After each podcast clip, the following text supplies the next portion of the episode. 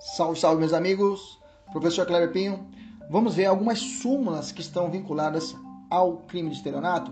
Vamos trabalhar então as súmulas que são vinculadas ao estelionato. Súmula 27 do STJ fala assim: quando o falso se exaure no estelionato sem mais potencialidade lesiva, é por este absorvido. Beleza? Quando o falso falsificar a moeda para poder enganar alguém, o crime de estelionato ele vai abarcar o crime de falsificação. Súmula 24 do STJ aplica-se ao crime de estelionato em que figure como vítima entidade autárquica da Previdência Social, a qualificadora do parágrafo 3 do artigo 171 do Código Penal, ok? O que, que trata essa qualificadora do parágrafo 3 do 171? Vai dizer que a pena é aumentada de um terço se o crime é cometido em detrimento de entidade de direito público. Então, previdenciária também se aplica essa, essa causa de aumento de um terço. Na verdade, é errado, né? não é causa de aumento, não é qualificadora. Né?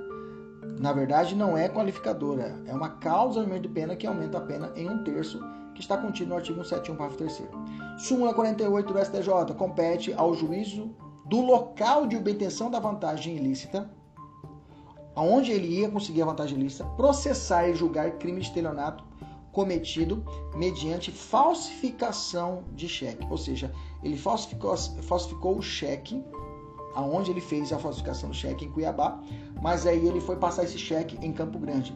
Campo Grande será o local para processar, porque seria o local onde ele teria a vantagem ilícita. Súmula 73 do STJ. A utilização de papel moeda grosseiramente falsificado configura em tese o estelionato de competência da Justiça Estadual não é federal. Então, se ele falsificar uma papel moeda totalmente grosseiro, uma moeda de 50 reais, e consegue enganar alguém passando para frente, ele comete estelionato e não falsificação de moeda. E a competência do estelionato é estadual. Súmula 207 do STJ. Compete à Justiça Comum Estadual processar e julgar crime de estelionato praticado mediante falsificação das guias de recolhimento das contribuições previdenciárias quando não ocorrendo lesão à autarquia federal. Quando não ocorre lesão à autarquia federal, aí é estadual. Súmula 246 do STF. Comprovado não ter havido fraude, não se configura o crime de emissão de cheques sem, fundos. Repetindo, comprovado não ter havido fraude, ou seja, tem que ser comprovado. A emissão de cheque por si só, sem fundos, é crime não. Tem que comprovar que realmente existiu esse engodo, existiu a vontade de enganar, existiu o ânimo do sujeito de causar prejuízo, existiu uma fraude para ser configurado o crime. Súmula 521 do STF.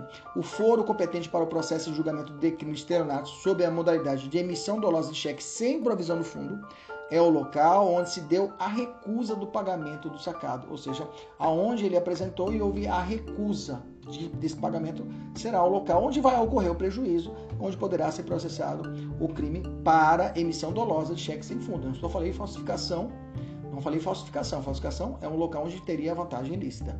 Súmula 254 do STJ. Compete ao, ao foro do local da recusa processar e julgar o crime de estelionato mediante cheque sem provisão de fundos, ok?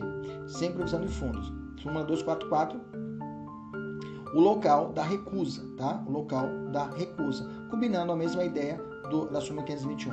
Súmula 500 554 do STF, o pagamento do cheque emitido sem provisão de fundos após o recebimento da denúncia não obsta, o, o, o, não obsta ao prosseguimento da ação penal. Ou seja, se ele pagar o cheque sem fundo depois que a ação penal foi proposta, não a ação penal continua. Mas se ele pagar antes, se você ler ao contrário do senso, ou seja, se ele pagou o cheque emitido sem provisão de chumbo antes do recebimento da denúncia, aí sim impede o prosseguimento da ação. Beleza?